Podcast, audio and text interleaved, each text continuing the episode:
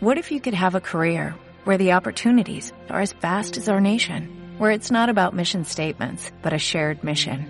At U.S. Customs and Border Protection, we go beyond to protect more than borders, from ship to shore, air to ground, cities to local communities. CBP agents and officers are keeping people safe. Join U.S. Customs and Border Protection and go beyond for something far greater than yourself. Learn more at cbp.gov/careers. Bienvenido al podcast de BN3. Te recordamos que nos puedes encontrar en redes sociales como Iglesia BN3 Nogales. Suscríbete, comparte y activa las notificaciones. Y llegó el momento más esperado. Ahora los dejamos con la palabra de Dios.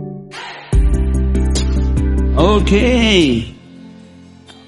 Hay una serie que vamos a iniciar en esta mañana y no quiero que iniciemos sin orar.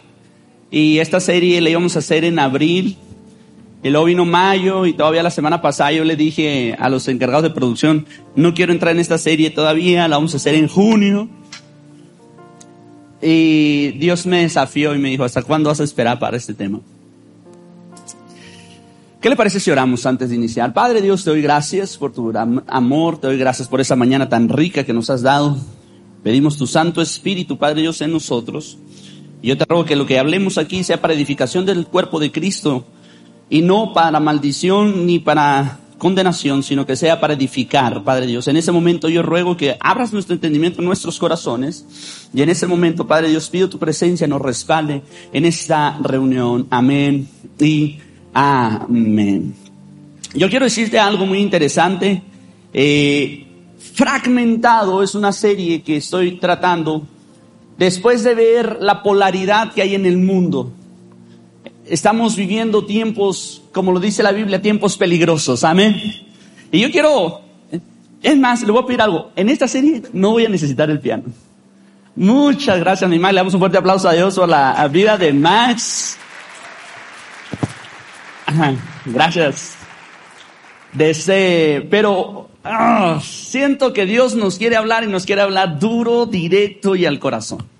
Y vamos a tener una serie interesante en estos días pero yo sé que Dios va a hablar a nuestras vidas. Y quiero que pongas atención al video que preparamos para iniciar esta serie. Es el mejor de los tiempos, es el peor de los tiempos.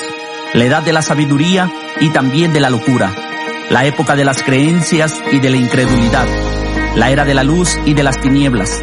La primavera de la esperanza y el invierno de la desesperación. Todo lo poseemos, pero no tenemos nada Caminamos en dirección al cielo y nos extraviamos por el camino opuesto, separado por ideologías, creencias, políticas, géneros, buenos, malos, ricos, pobres, mujeres y hombres. Un mundo dolido, un mundo agonizante, extraviado y confundido. Sus posibilidades se reducen y parece que nadie da respuestas. Roto, herido, luchando por mantenerse unido, gimiendo por la manifestación de los que son su esperanza, un mundo fragmentado. Amén, un mundo fragmentado. Y quiero leer la palabra de Dios, Mateo 24, del 4 al 14. Si no alcanzo a terminar el tema, lo sigo el siguiente domingo, ¿ok? Yo creo que va a haber parte 2 de esto. Respondiendo Jesús les dijo, mirad que nadie los engañe porque vendrán muchos en mi nombre diciendo, yo soy el Cristo, y a muchos se engañarán. Y oiréis de guerras, rumores de guerras. Miren que no se turben, porque es necesario que todo esto acontezca, pero aún no es el fin. Porque se levantará nación contra nación y reino contra reino, y habrá pestes y hambres y terremotos en diferentes lugares, y todo esto será solo principio de dolores. Entonces los entregarán a tribulación y los matarán y serán aborrecidos de todas las gentes por causa de mi nombre, y muchos tropezarán, entonces entregarán unos a otros y unos a otros se aborrecerán, y muchos falsos profetas se levantarán y engañarán a muchos, y por haberse multiplicado la maldad, el amor de muchos se enfriará, mas el que persevere hasta el fin, este será salvo y será predicado este evangelio del reino en todo el mundo para testimonio de muchas naciones y entonces vendrá el fin. Levanta tu mano derecha y repite fuerte conmigo, Padre Celestial, Tu palabra es la mejor semilla. Mi corazón es la mejor tierra. Daré fruto de esta semilla al 30, al 60 y al 100 por uno y al salir de este lugar ni los problemas ni las adversidades quitarán de mí el fruto y la semilla que tú has sembrado. Amén y amén. Le podemos dar un fuerte aplauso a Jesús. Y una vez más, quiero darle la bienvenida a los que nos visitan por primera, segunda vez. Es un honor y un gusto para nosotros que estés en nuestra casa. Y bienvenido a esta serie. Deseo en mi corazón edificar tu vida y que no te asustes, pero es necesario como iglesia traer una realidad lo que estamos viviendo en este mundo. Y yo quiero hablarte de algo que es muy interesante, como lo decía el video. Estamos en el mejor de los tiempos, pero también estamos en el peor de los tiempos. Todo lo tenemos, todo lo poseemos y al mismo tiempo carecemos de todo. Vamos por el camino al cielo y nos extraviamos por el camino contrario. Pareciera que el mundo está en una bipolaridad y estamos teniendo una especie de esquizofrenia sistemática entre toda la gente. Y esto es interesante que lo podamos entender porque la verdad de las cosas es que sí creo y no tengo la menor duda que estamos viviendo los últimos tiempos. Ahora, en tecnicismo, en los últimos tiempos. Recuerdo que un día estudiando teología nos dijeron, estamos en los últimos días. Y todos pelamos los ojos y dijimos, el maestro nos va a traer una clase de la, de la bestia, de, que aparece en el Apocalipsis, y va a abrir el libro del Apocalipsis y nos va a revelar cuáles son las siete copas, las siete trompetas, los siete sellos. Y le dijimos, ¿por qué estamos en los últimos días? Dice, porque no hay otro día. Este es el último día. Técnicamente es el último día. Si, estuviéramos hablando del año eh, eh, en 1011, estaríamos en medio de los días. Pero hoy es el último día de este tiempo. Mañana va a haber un nuevo día, no te asustes. Y yo quiero mostrarte esto en mi corazón porque es muy interesante. Técnicamente sí estamos en los últimos días, pero en profecía también estamos en, las, en los últimos días. Y la gente está muy expectante y pareciera que tenemos una especie de malicia, ¿cómo le pudiera decir yo? Curiosidad, una especie de morbo en saber si estamos en los últimos días. Se terminó, se está terminando una pandemia que inició en el 2020, pero todo el 2020 la gente buscó a Dios. Yo recuerdo que llegaba a los restaurantes y le decía a mi esposa, wow, hay música cristiana, aprendía, todo el mundo estábamos orando. En el mismo restaurante ahorita entras y está la gasolina, todo lo que a ella le gusta la gasolina. Nos tienen que pasar cosas malas para acercarnos a Dios. Nos tienen que pasar situaciones graves para acercarnos a Dios. Empieza la guerra en Ucrania. El siguiente domingo rompimos récord de audiencia porque la gente está muy asustada que son los últimos días. 2001 se cayeron las torres gemelas, las iglesias se llenaron el siguiente domingo. Pero se nos olvida Dios cuando ya nos aclimatamos al asunto. Toca a tu vecino y dile, no te está predicando a ti, me está predicando a mí. Pero hoy tenemos broncas, Diosito Santo, ¿dónde te pongo? Se nos pasa el miedo y todo bien, ya me ocupé, eh, pastor, ando muy ocupado, ya no puedo ir a la iglesia, discúlpeme usted. Entonces, somos como medio morbosos mirando, sí, la guerra de Rusia es el final del mundo. Ver los terremotos que existen, pastor, hubo un terremoto en Indonesia, otra vez. Es el fin del mundo. Me hablan y me dicen, pastor, hay muchas enfermedades, terminó la pandemia, se habla de nuevas enfermedades. Y la gente me habla y me dice, pastor, e-, es el fin del mundo. Y la verdad de las cosas que estamos tan preocupados por el fin del mundo cuando vemos noticias escandalosas, pero son pocos los que hacen un análisis exhaustivo del entorno y trataré cuidando nuestros corazones, tu corazón, el mío, de ponerte en un contexto que puedas estar atento a lo que sucede en tu entorno y no te dejes engañar. Toca a tu vecino y dile, no te dejes engañar. Quiero ponerte un ejemplo muy crudo antes de iniciar con toda la plataforma que vamos a poner, la primera predicación de una serie, siempre pongo una plataforma, y quiero poner un ejemplo muy crudo que se utiliza en la teología. Para mí fue muy fuerte estudiando teología que un día llegó un maestro y nos dijo, cuando Satanás entró en Judas, Judas no cayó al suelo echando espuma por la boca. Él no tuvo contorsiones, no se le voltearon los ojos. No se le salió la lengua, no se le alargó su lengua como la de una serpiente, no tuvo una fuerza sobrehumana y no le cambió la voz como, hola, soy el diablo. Cuando Satanás entró en Judas, él simplemente se paró, se marchó y fue a vender a Jesús. Y hoy en día hay mucha gente poseída por el diablo que actúa normal siendo cristiano pero vendiendo al maestro.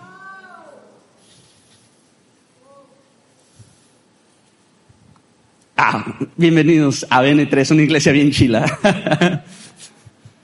Pero, eh, eh, ¿cuántas pensamos que un endemoniado saca el que ¡Ah! traigo el diablo? No, hermano. Estás negando a Jesús. Ya tienes al diablo adentro y te ves muy normal y te ves muy tranquilo y parece que todo está bien contigo. ¿Por qué te estoy dando este ejemplo? Porque creemos que Satanás actúa de maneras provocativas, que se exhibe y se manifiesta con escenas de terror dignas de las escenas del exorcista. Pero no, segunda de Corintios 11 nos dice que Satanás se viste como ángel de luz. Y aparte nos dice, Satanás se viste como ángel de luz y sus ministros como miembros de la justicia. Entonces, yo quiero decirte esto, dice el 2 eh, Corintios 11, Satanás se viste ángel de luz y sus ministros como de justicia, es decir, el mal está camuflajeado de bien. Entonces quiero decirte esto, BN3, si hay bombas nucleares, si hay guerras, si hay pestes, si hay hambres, si hay recesiones financieras, si habrá más recesión financiera, si habrá más guerras, si habrá más rumores de guerras y si todo esto anuncia que Cristo ya viene. Pero quiero enfocarme en este mensaje, en algo más sutil que es preocupante y casi nadie lo percibe como una fuerte señal de los últimos días. Y quiero hablar de, las corrientes de pensamiento. La Biblia nos da ciertas pistas de cómo será el escenario para cuando Cristo vuelva y en ellas nos habla en Mateo 24. Y en Mateo 24, verso 37 nos dice, más como en los días de Noé, así será la venida del Hijo del Hombre. Repite conmigo, como en los días de Noé. Ahora, vamos a ver en Génesis capítulo 6, verso 5, cómo eran los días de Noé. Inicia diciendo el verso 5, y vio Jehová que la maldad de los hombres era mucha en la tierra. Hay mucha maldad hoy en este mundo, ¿verdad? O sea, ¿sí escucharon la noticia de ayer aquí en Nogales? Nunca había pasado en Sonora eso. Nunca había pasado en una ciudad de Sonora lo que pasó ayer aquí en Nogales. Estuvo terrible. Bendito Dios, las autoridades actuaron bien, pero eso eh, eh, ya el mal ya no se puede contener. Dice, y vio Jehová que la maldad de los hombres era mucha en la tierra y que todo designio de los pensamientos, digo conmigo pensamientos, digo conmigo pensamientos, los pensamientos del corazón de ellos eran de continuo solamente al mal. No está hablando de guerras nucleares. No está hablando, mi hermano, de pestes, no está hablando de hambre. Dice, lo que pasa que en los días de Noé, el pensamiento de ellos era siempre tendiendo a lo malo. Y eso provocaba que la maldad creciera en exceso. Si me estoy dando a explicar en esta mañana. Si algo tiene esta generación que estamos viviendo es una alta diversidad de corrientes de pensamiento que solamente provocan fragmentación en la sociedad y todos los pensamientos del hombre son de continuo al mal. El problema más grave es que no solamente son corrientes de pensamiento filosófico, cuando tú hablas de corrientes de pensamiento, estás hablando de filosofía y son 20 las eh, bases de la corriente filosófica son 20 bases de pensamiento que siempre están argumentando muchas cosas y cuando tú las notas, hablan con mucho humanismo, lo que tú deseas, lo que tú quieres, vive como tú quieras, haz lo que tú quieras, la verdad está en ti, la verdad no está en nadie más, es tu verdad y la verdad es relativa y siempre es de continuo al mal. Pero no solamente son pensamientos o corrientes de pensamiento filosófico, sino que hay una batalla de ideologías que parece ir en busca del mismo fin, pero se contradicen y atacan entre ellas mismas Y otras por demás suenan demasiado absurdas, causando mentira, causando odio, causando temor, pero sobre todo causando confusión. Vuelvo a repetirte, esas ideologías suenan demasiado absurdas y causan mentira, causan odio, causan temor y causan confusión. Yo quiero que notes esto y voy a ser un poco franco y los que me conocen saben que respeto las ideologías que están ahorita en las corrientes de este mundo y que las debato y siempre busco un equilibrio. Pero hay una ideología que se llama la ideología no binaria. ¿Alguien ha escuchado de eso? Somos no binarios. O sea, yo no sé si soy hombre o soy mujer, me quedo en medio. ¿Usted ha escuchado eso? Y yo me puse a mirar documentales, una serie de documentales, para notar cuál era esa corriente. Y me, me entristeció mirar que tienes que poner atención a lo que este mundo nos está ofreciendo. Padres, pongan atención a lo que sus hijos están viendo. Una niña de 14 años dijo, yo descubrí que soy no binaria. Y le dicen, ¿por qué descubriste que eres no binaria? Porque me metí a Google a mirar qué era ser no binario y empecé a mirar y luego de repente decía, si a ti no te gusta jugar con muñecas, pero te gusta andar en patineta, entonces tú no sabes cuál es tu sexo y tú eres no binario. Y ella dijo, palomita, me gustan las patinetas. Y yo quiero decirte algo, hay patinadoras profesionales que son muy femeninas, no por eso quiere decir que no tengan un sexo definido. Si a ti te gusta más la ropa de hombre, si a ti te gusta la ropa de hombre y la de mujer, entonces tú eres no binario. La niña tachó. Es que a veces me gusta la ropa de hombre y a veces me gusta la de mujer. Y yo dije, Padre Santo, mis hijas me quitan la ropa a mí. Eso no quiere decir que no tienen su identidad. Si estamos ahí. Si a ti te gusta el box y no te gusta el ballet, entonces es que tú no tienes definida tu identidad. Y mis hijas anoche estaban conmigo viendo perder al canelo.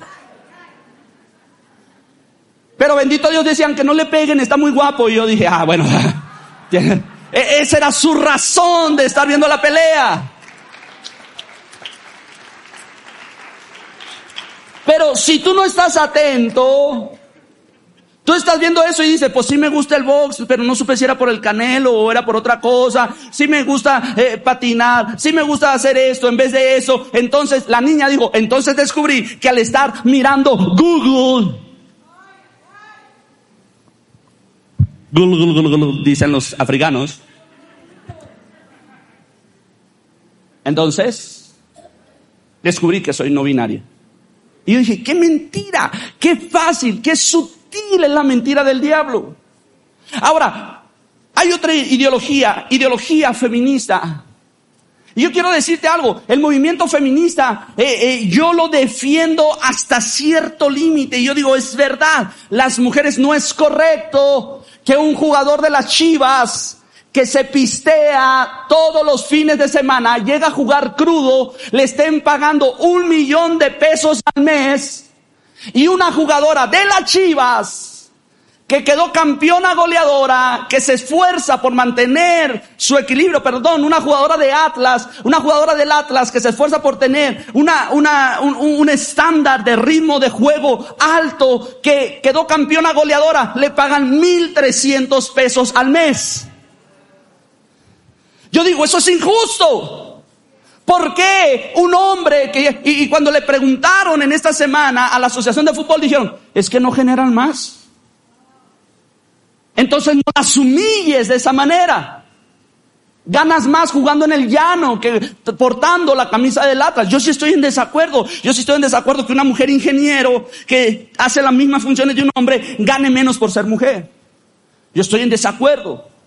Pero ahorita el bastión del movimiento feminista está en Argentina y ahorita los jueces se están dando cuenta en Argentina que han metido infinidad de hombres inocentes a la cárcel solamente porque una mujer dijo que abusó sexualmente de ellos. Y en la última marcha feminista que hubo, a un primo mío, de apellido Ramos, que tiene su esposa, padre de una niña, que es un hombre de lo más íntegro de los ramos que hay, a alguien se le ocurrió ahí en el Monovici tacharlo y marcar su nombre y decir abusador sexual y ahorita está perdiendo su trabajo. Pero no solamente eso. Hay gente, amigos míos, que ahorita están sufriendo, se le están cerrando las puertas de trabajo porque alguien los acusó. Y, no los acusó formalmente. Ahí, ahí en el Monovici pusieron fulano de tal, abusador sexual. Y por eso están perdiendo sus trabajos. Esto, está mal. Y cuando tú miras el movimiento feminista, están diciendo, los hombres nos están matando. Ok, a Devani fueron sus amigas las que la dejaron sola. Hay una Devani en Obregón que conocimos la historia personalmente nosotros y fueron sus amigas las que la entregaron a los narcotraficantes para que abusaran sexualmente de ella. Y el caso de ayer, fueron tres mujeres asesinando a una, privando de la libertad a otra y secuestrando a otra niña. No son hombres contra mujeres, son buenos contra malos, son fuertes contra inocentes, son gente con un pensamiento de continua mal. ¿Sí me estoy explicando? Entonces, estas ideologías se están metiendo. ¿Y qué están afectando? Di conmigo, ¿qué están afectando, pastor? El pensamiento. Si yo le pudiera poner otro título a este mensaje, yo le pusiera tiempos peligrosos, la guerra por el pensamiento. Entonces, vemos la ideología de género.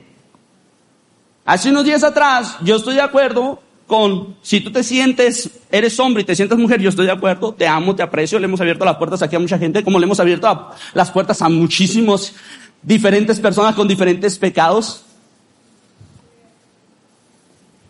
Estoy, estoy hablando muy crudo, ¿verdad? Pero quiero poner un contexto de lo que está sucediendo en ese mundo. Y quiero mostrarte esto porque hace unos días atrás en el Estado de México entraron dos hombres que se sienten mujeres, transexuales, se sienten mujeres, entraron al baño de mujeres. Y estaban tres mamás, una de ellas estaba cambiando a su bebé y los otros traían niños y niñas. Y le está cambiando el pañal cuando entran, claro, se sorprendieron. Y yo no sé si has visto los cubículos del baño de mujeres y los cubículos del baño de hombres. En el baño del hombre nos ponen así unos mijitorios donde estamos todos parados saludándonos. ¡Hey, qué onda! ¿Cómo estás? ¿Te gustó la película o no? Discúlpenme por ser tan expresivo.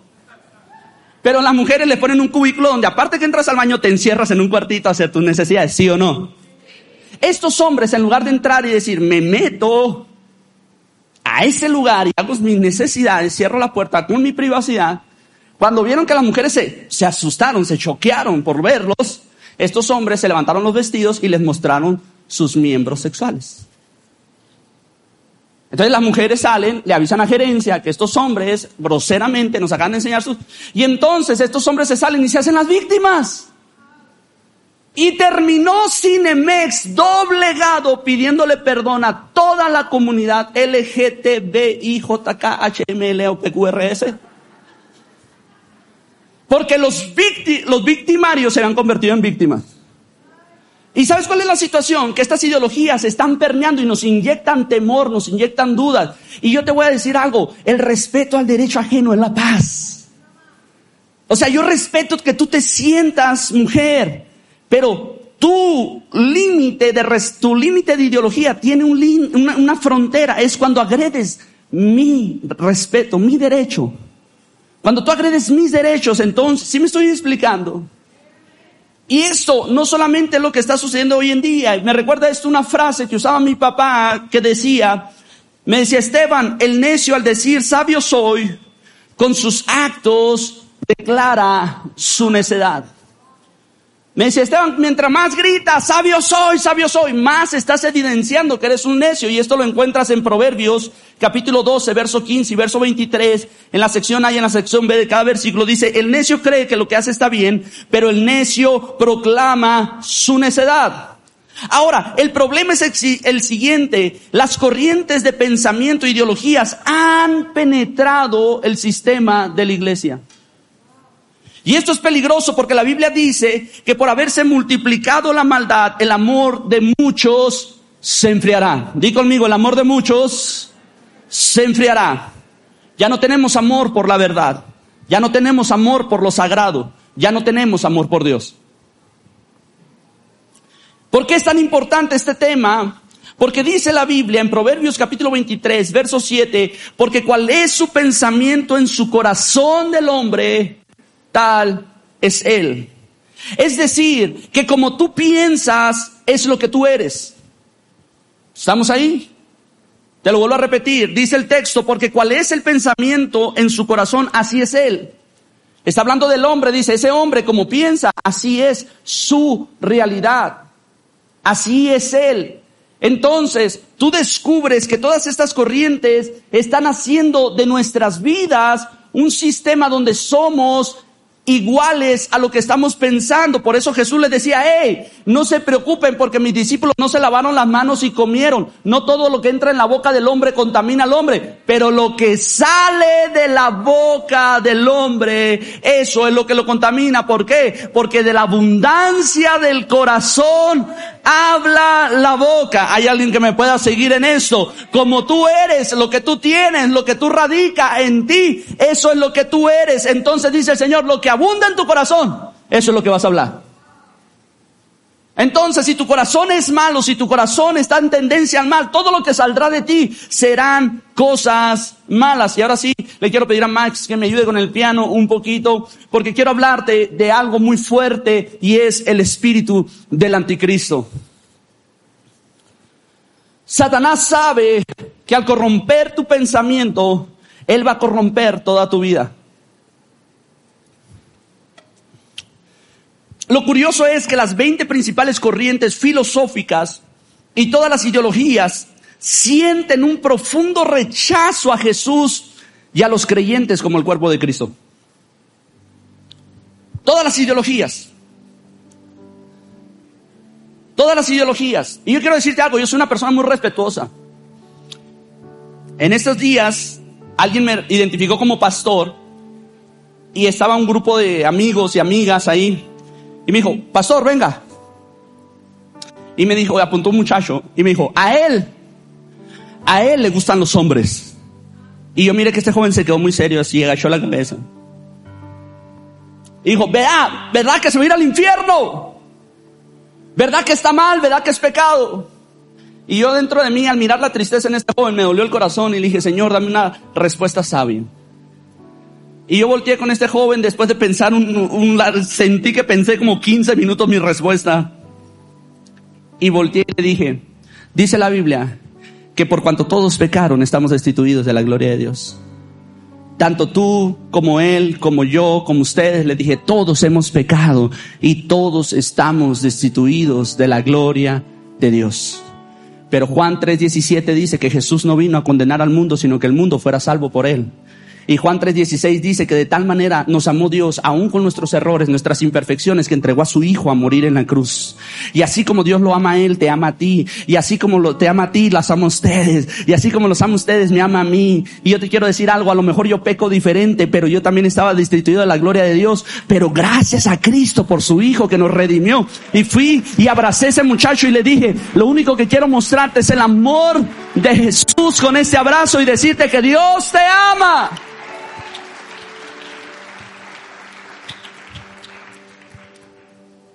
Y el detalle es que soy muy respetuoso en este tema. Y aquí se le han abierto las puertas a todos, como lo dije ahorita, y hemos tenido absolutamente de todo tipo de personas aquí, que no te voy a decir porque a lo mejor moralmente te vas a asustar de los pecados que hemos sabido de gente aquí, pero lo único que sé es que Dios y su poder y su poderoso amor nos ha redimido a todos. Pero las corrientes de este mundo, todas están en contra de Jesús y de los creyentes como el cuerpo de Cristo. Y primera de Juan capítulo 4 verso 3 dice, y todo espíritu que no confiesa a Jesús, di conmigo que no confiesa a Jesús, no es de Dios. Y este es el espíritu del anticristo, del cual ustedes han oído que viene y ahora ya está en el mundo.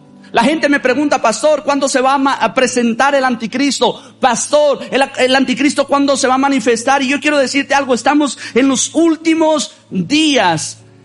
Este año 2022, que para los judíos inició otro año en septiembre del mes eh, en septiembre del año pasado, ellos le llamaron el año de construir la casa y más que nunca están preparados para levantar el templo de Salomón una vez más. Ellos están esperando que algo suceda. Y yo les dije a mis hijas, cuando se empieza a levantar ese templo, quiere decir que el anticristo por lo menos ya tiene entre 30 y 40 años. Entonces, es muy probable que el anticristo personificado ya esté en nuestros días, hoy aquí. Pero no quiero hablarte si está o no está, quiero hablarte de que el espíritu del anticristo ya ha estado trabajando y preparando una plataforma. En este tiempo es la generación donde más ateísmo hay, más rechazo a Dios. Es el tiempo donde la gente está negando la fe. Es el tiempo donde aún los cristianos están renunciando a su fe. Y dice el apóstol Juan, oye, todo espíritu que no confiesa a Jesús no es de Dios y este es el espíritu del anticristo, del cual ustedes han oído que viene y ahora está en el mundo. Cuando eres cuidadoso y miras con detenimiento, descubres que el espíritu del anticristo que ha penetrado los corazones está impulsando a un rechazo a Dios, a la fe, a las iglesias. Y segunda de Timoteo capítulo 3 verso 8 dice, y de la manera que Janes y Jambres resistieron a Moisés, así también estos resisten la verdad. Hombres corruptos de entendimiento y reprobos o reprobados en cuanto a la fe. Janes y Jambres fueron dos hechiceros que se levantaron contra Moisés y resistieron el poder de Dios en Egipto. Y dice, estos de este tiempo, Pablo le está hablando a Timoteo y le está diciendo, Timoteo, vienen tiempos peligrosos. Se levantarán hombres amadores de sí mismos, pendenciosos, altaneros, rebeldes contra los padres, rebeldes contra Dios, que tendrán muchos de ellos la apariencia de piedad, pero negarán la eficacia de ellos. Estos son como Janes y Jambres que resisten la verdad. Y tú no sabes ahorita cuánto cristiano hay que resiste la verdad.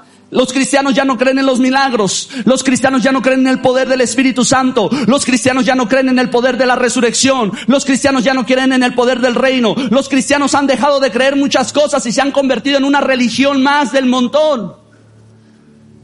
Y entonces hay un peligro.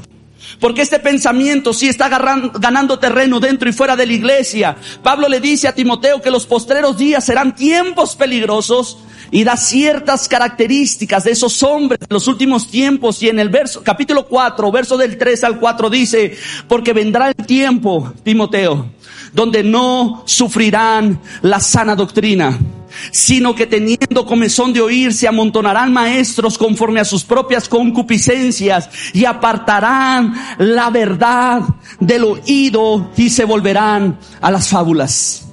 Y yo quiero decirte eso que es muy interesante porque esto es un reflejo del humanismo, la comenzón de oír. Yo quiero escuchar lo que me interesa oír. Eh, eh, yo soy pastor y a mí no me ponen los ojos verdes. Es un, es un sistema de muchos creyentes que se dicen cristianos, pero vienen con el pastor y si no le gusta el consejo del pastor van con un líder. Y si no le gusta el consejo del líder van con otro pastor. Y si no le gusta el consejo de ese pastor van con otro pastor. Hasta que se encuentran el que les dice lo que quieren escuchar. Ay, toca a tu vecino y dile, no era para ti, era para mí, dile.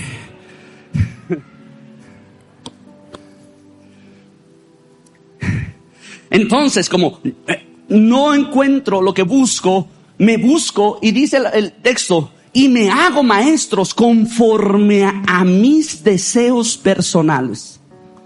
Y vemos gente que quiere la bendición de Dios, pero no quiere la corrección de Dios. Quieren los milagros de Dios, pero no quieren servir a Dios. Quieren la unción de Dios, pero no quieren pagar el precio por la santidad. Quieren sentirse aceptados por Dios, pero no quieren obedecerlo. Y ese es el espíritu del anticristo que ya está entre nosotros, un espíritu que se resiste y se opone en contra de la verdad. Primera de Juan capítulo 4, verso 1, verso 3 y verso 6. Amados, no crean que no crean a todo espíritu, sino prueben los espíritus para ver si son de Dios, porque muchos falsos profetas han salido al mundo y todo espíritu que no confiesa a Jesús no es de Dios y este es el espíritu del anticristo del cual han oído que viene y ahora ya está en el mundo. Nosotros somos de Dios y el que conoce a Dios nos oye y el que no es de Dios no nos oye y en esto conocemos el espíritu de la verdad y el espíritu del error. Ah, eso está fuerte, ¿verdad? ¿Sabes qué me interesa a mí? Yo tengo un alto reconocimiento y lo digo con humildad. La gloria para Dios, pero también lo voy a decir con rigor. Estuve en Guadalajara. Había una familia que me estaba esperando. Y, y, querían convivir con nosotros y querían, ¿dónde te pongo, pastor? Quiero platicar contigo, quiero convivir contigo. Y da la casualidad que coincidimos en un lugar. Cuando yo entro, empiezo a saludar a las personas, hay familias de ellos de Monterrey, de diferentes partes del estado, y entonces, no sé por qué, empiezo a contarles mi testimonio. Y empiezo a hablarles de mi corazón. Y hay una chica ahí de Monterrey que está con los ojos llorosos, está temblando cuando estoy hablando. Y entonces yo empiezo a soltar palabra de parte de Dios y, estoy dando mi testimonio, dando los porqués, cómo Dios me transformó, etcétera, etcétera, etcétera. Y de repente esta chica no aguanta más y se salió y duró afuera llorando como dos horas. Para cuando esa familia se fue de Guadalajara, tres días después, la familia iba totalmente restaurada, eran otros, se, abrazaron por primera vez después de muchos años, se pidieron perdón, convivieron juntos. La chica que estaba ahí de Guadalajara, embarazada, así nos decía, yo sabía que cuando el pastor Esteban llegara, mi familia se iba a restaurar. Ah, no, no, no quiero efectos especiales, por favor. Mi familia se iba a restaurar, mi familia iba a estar conmigo, mi familia íbamos a volver a a los lazos de amor, etcétera, etcétera. Pastor, quiero comer contigo, te quiero llevar a un lugar. Mi familia se fue encantada de conocerte. Y me dijo, yo sabía que Dios tenía una palabra en tu boca que iba a transformar el corazón de mi casa.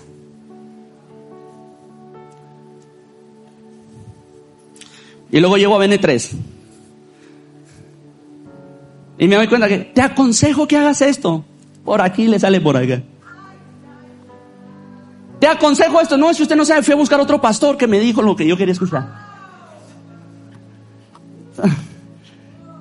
Y dice el, apóstol Pablo a Timoteo, Timoteo, el que te escucha es de Dios. Y el que no tiene un espíritu de error. No está diciendo tiene el espíritu del anticristo, dice, tiene un espíritu de error. Porque si no te puede escuchar a ti como su pastor, entonces él está queriendo crearse un maestro conforme a sus propias concupiscencias. Ay, toca a tu vecino y dile, no era para ti, era para mí. Dile, vamos, vamos, vamos. Entonces, esto es impresionante porque le está diciendo Timoteo, pon mucha atención y discierne los espíritus, porque el, conoce, el que conoce a Dios no dice, oye a Dios, dice, nos oye a nosotros. Ahora, yo quiero decirte algo. Te lo digo con todo mi corazón. Una de las mentiras más grandes que la gente está usando para alejarse de Dios, para alejarse de la iglesia, para asistir, para dejar de asistir, para ya no servir es, la iglesia me falló. El pastor me falló. A mí solo me usaron. Y son excusas, excusas, excusas, excusas. Y si estoy de acuerdo que las instituciones religiosas y los hombres de Dios se han equivocado. Se equivocaron en la conquista cuando vinieron a América. Le decían a los indígenas, o aceptas a Dios o te quemo en la hoguera, o aceptas a Dios o te mato, o aceptas a Dios. Y, y muchos indígenas no quisieron aceptar a ese Dios violento y hubo un magnicidio. Y los demás, por temor, aceptaron a Dios. Uno de los lemas de Jerónimo y de Damaso, católicos, papas católicos decían, o aceptan a Dios por amor o lo aceptan por la espada. Y yo sé que nos equivocamos, sé que la iglesia y los hombres de Dios se han equivocado en el rechazo a los pecadores, sé que la iglesia y los hombres de Dios se han equivocado en la sumisión a la mujer, en buscar posiciones del poder político, en corromper a menores, en corromper familias, en manipular la doctrina y en intentar manipular la Biblia.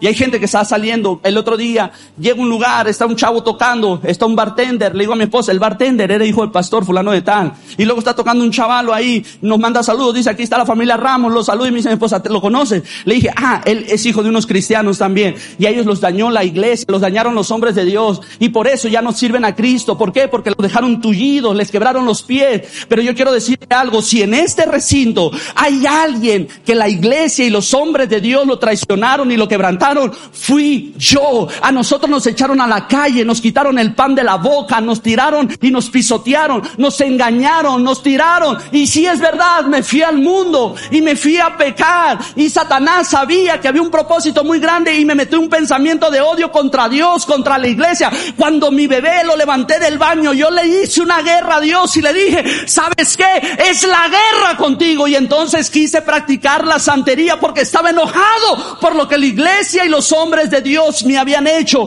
Pero hay algo que te quiero decir. ¿Qué es lo que me tiene al frente? ¿Qué me está teniendo en esta posición? Donde trato de dignificar el nombre de Dios. Donde trato de dignificar la iglesia de Jesucristo. Donde trato de hacer bien lo que otros están mal. Que un día conocí al Espíritu Santo y un día descubrí que Él era real y que me amaba.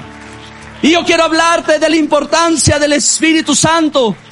Jesús le habló a los discípulos en Juan 16 y les dice, cuando el Espíritu Santo venga, en medio de tanta mentira, en medio de tiempos peligrosos, en medio donde se levantarán falsos profetas, en ese lugar, cuando el Espíritu Santo venga, Él los va a guiar a toda verdad.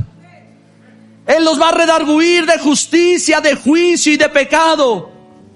Pablo le da una advertencia a Timoteo y le dice, Timoteo vienen tiempos peligrosos. Pero en 2 de Timoteo 1, verso 6 y verso 8, le dice, por lo cual te recuerdo que avives el fuego del don de Dios que está en ti por la imposición de mis manos. Porque no nos ha dado Dios un espíritu de cobardía, sino de poder, de amor y de dominio propio. Por tanto, no te avergüences del testimonio de nuestro Señor ni de mí, prisionero suyo, sino participa conmigo en las aflicciones por el Evangelio según el poder de Dios. Y quiero cerrar con esto. Aviva el fuego del don de Dios que está en ti. Estamos viendo una generación que exige que otros aviven el fuego que me corresponde avivarlo a mí. Es que el pastor ya no predica tan chilo. Es que como que la iglesia, la adoración no está tan buena. Es que como ponemos tantas excusas, pero yo quiero decirte algo que nos, a personas que nos visitan por primera vez, amigos, familia. Solo es tu responsabilidad avivar tu propio fuego no le corresponde a nadie más. Pablo le está diciendo, avívalo, a ti te corresponde. Y le dice, ¿por qué? Porque no nos dio Dios un espíritu de cobardía. Estamos viviendo una generación llena de miedos, llena de limitantes, llena de ansiedad, llena de depresión. Una generación que vive en la procrastinación. ¿Qué significa esto? Evitando sus responsabilidades, sus deberes y sus compromisos, poniendo excusas para no hacer lo que debe hacer, pero en realidad es un espíritu de cobardía. Ya no queremos cumplir con nuestros compromisos. Yo doy mi palabra y digo, este día quedo en esto. Y, el clásico, no, le hablas al mecánico. ¿Y cuándo va a estar? Fíjese que me falló fulanito de tal y no va a llegar. Venga en tres meses por su carro. Que, no cumplo con mis compromisos, que no cumplo con mis deberes. Le acabo de pegar una regañada a alguien. Me dice, no, vato, la neta, fui y le dije al juez que le bajara ahí a la manutención del niño, que le bajara. ¿Cuánto le das al mes? Le digo, le estoy dando, creo que le está dando como 400 pesos a la semana. Le dije, desgraciado, y le estás pidiendo que te baje. ¿Qué crees que se alimenta tu hijo? Le dije. Ese es tu deber, tú lo decidiste, no quebrantes la mente de un niño por un padre que abandonó y mañana le vas a sacar el recibo y le dice, mira amigo, aquí están los 400 pesotes que le mandaban, eso te lo gastas en el Oxxo en una entrada. Pero estamos evitando no estar, ¿sabes qué es un espíritu de cobarde? No estoy enojado. Un espíritu que no asumo mis responsabilidades. No quiero guardar, cuidar mi cuerpo, no quiero cuidar mi casa, no quiero cuidar mi familia, no, no quiero cuidar mi trabajo, no hago cosas por crecer. Yo no, no pretendo que vengas esta mañana que te regañe, claro que no. Quiero hablarte del este, estoy hablando del espíritu que está infiltrando nuestra gente. Y tercero le dice, pa, Timoteo, Dios nos dio un espíritu de poder, un espíritu de amor y un espíritu de dominio propio, poder, poder para poder avivar el fuego, para poder lograr mis metas, poder para cumplir mis obligaciones, poder para vencer mis temores, poder para vencer mis ansiedades, poder para vencer la depresión en la que estoy viviendo. Ah, yo no sé si le quieres dar el aplauso, dáselo fuerte al Señor. dice, Dios nos dio un espíritu de poder. Vamos, aviva el fuego para que venga ese poder sobre ti. En la Biblia hay dos personajes que eran súper depresivos. Uno de ellos era David. ¿Sabía usted que David era depresivo? La diferencia entre David es que él alimentaba más su espíritu que su alma. Y un día dice la Biblia que está en depresión y, y, y, están esos pensamientos negativos. Nadie me quiere, todos me aman, ¿para qué voy a la iglesia? De ahí el pastor me hace la cara chueca. Y el otro día entré y la hermana de la puerta ni gel me echó, ni me saludó, ni, ni, y en el trabajo, y ya no sé qué hacer, vieja. Y aquí, y, y quejas, y quejas, y quejas, y quejas, y, y, y de repente su espíritu lo alinea. Y Salmo 103, verso del 2 al 5 dice, eh, eh, eh, el espíritu le habla al alma. Fue una guerra de pensamientos. Y le dice, bendice alma mía a Jehová. Y no te olvides de ninguno de sus beneficios. Él es el que perdona tus iniquidades, es el que sana tus enfermedades. Él es el que rescata de tu fos, de la fosa de tu vida. Él es el que te corona de bondad. Él es el que te corona de compasión. Es el que te colma de bienes tus años para que tu juventud se renueve como el águila. Bendice alma mía, Jehová. Ya deja de quejarte. Ya deja de decir tantas palabras negativas. Estás viendo todo negro. Sí, mira el resultado. Estás viendo todo negro. Sí, mira el resultado. Mira para atrás y date cuenta que Dios es el que te corona de favores. Dios es el que te llena de paz. Dios es el que te bendice. Dios es el que te renueva. Dios, Dios, Dios, Dios, Dios. Una guerra de pensamientos.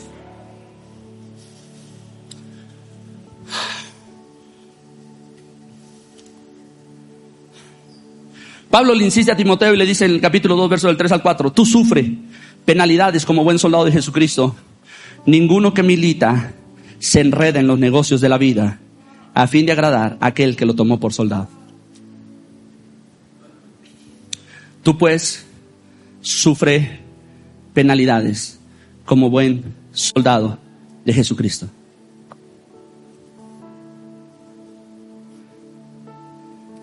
Siento a Dios aquí. Solamente le voy a pedir a los vocalistas que pasen. Solo los vocalistas.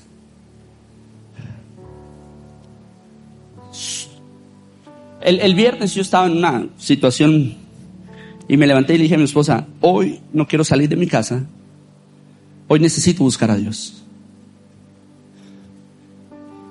Y Dios me recordó un nombre, una persona, y le marqué y le hablé. ¿Cuántos aman a Cuauhtémoc López? ¿Está poquitos? Ya no lo voy a traer entonces. ¿Cuántos aman a Cuauhtémoc López?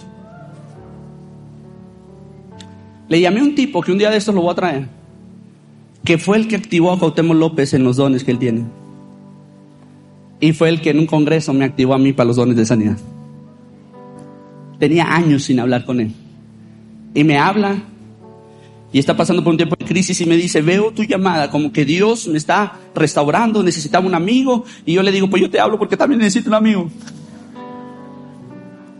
Y empezamos a ministrarnos el uno al otro. Y él me dijo, solamente te quiero decir esto, Esteban. Paso por Nogales y cuando me paro en el semáforo, volteo, bendigo tu iglesia y le digo a mi esposa y le digo a mis hijos, ahí es tu nombre que Dios le ha entregado la ciudad por conquista porque le ha creído a Dios. Y esas palabras me penetraron. Los discípulos saben, todo secret, los discípulos saben esto. ¿A qué fue lo que dije?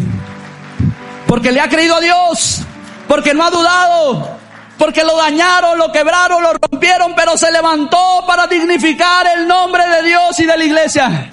Y te bendigo, hermano, y solamente te quiero decir esto, me dijo. Estás en una guerra, y en una guerra hay tres tipos de cosas que van a pasar. Hay soldados heridos, hay soldados caídos y hay soldados desertores.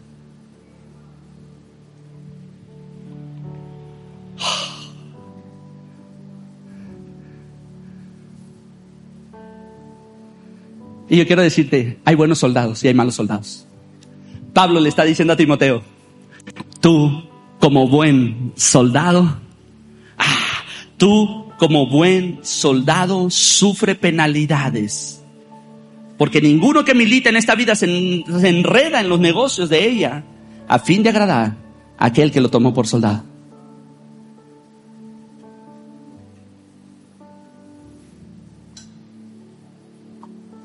Isaías 26, verso 3 dice, tú guardarás en completa paz aquel cuyo pensamiento en ti persevera, porque en ti ha confiado. Tú guardarás en completa paz aquel cuyo pensamiento en ti persevera porque en ti ha confiado. Pensamiento. Había un canto muy viejito que decía, mis pensamientos eres tú, Señor. Mis pensamientos eres tú, Señor. Porque tú me has dado la vida, porque tú me has dado el existir, porque tú me has dado cariño, me has dado amor. Mis pensamientos están en ti. Hay una guerra de ideologías, de pensamientos, de cosas. Mis pensamientos eres tú. Y Pablo habla en Filipenses 4:7 y dice, y la paz de Dios, que sobrepasa todo entendimiento, guardará sus corazones y sus pensamientos en Cristo Jesús. Ahora, Pablo está escribiendo esa carta desde la cárcel y le dice, chicos, aquí donde estoy, hay una paz que sobrepasa todo entendimiento. Ah, Demas me ha desamparado siguiendo este mundo. Pero Dios ha guardado en perfecta paz mis pensamientos en Cristo Jesús. Porque los hombres me pueden fallar, pero Dios no me va a fallar. Así te estoy explicando.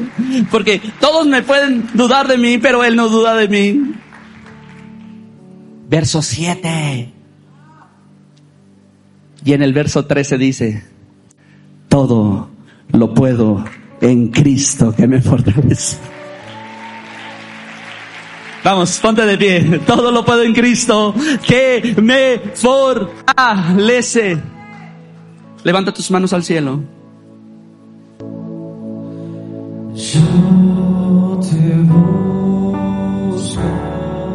Levanta tus manos, dile Espíritu Santo, yo te busco.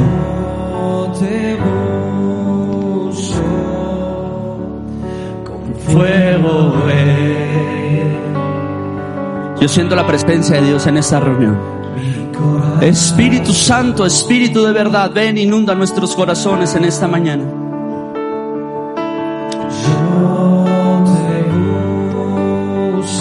Espíritu Santo, tócalos, llénalos. Que tu presencia los llene y en este día te decimos, aunque el mundo esté fragmentado, nosotros queremos estar unidos contigo.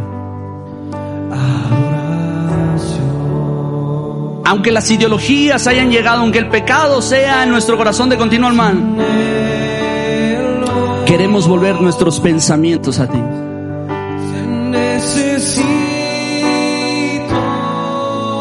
Yo te amo. Más que a mí. Yo te anhelo. Te anhelo.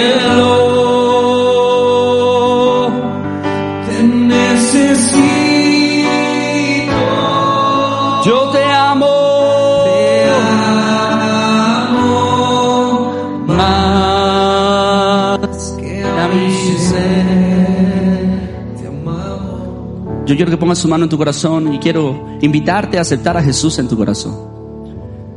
Ese Dios del que he estado hablando, que Él dice, yo quiero mantener en perfecta paz tus pensamientos. No solamente quiere mantener en perfecta paz tus pensamientos, sino quiero bendecir tu casa, quiere bendecirte en todo momento. Quiere colmarte de bienes y de favores, como lo dijo el rey David. Quiere aligerar tus cargas y quiere sanar tu corazón, tus heridas. Yo quiero bendecir a tu familia a través de esta oración. Quiero bendecir a tus hijos, quiero bendecir tus finanzas, quiero bendecir todo tu entorno.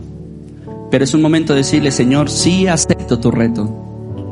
Yo quiero decirte algo, co- como yo enfrento las cosas en este mundo, yo les digo, mi ideología es Jesús. Mi ideología es Jesús. Pon tu mano en tu corazón y repite después de mí, Señor Jesús, en este día te pido que perdones mis pecados.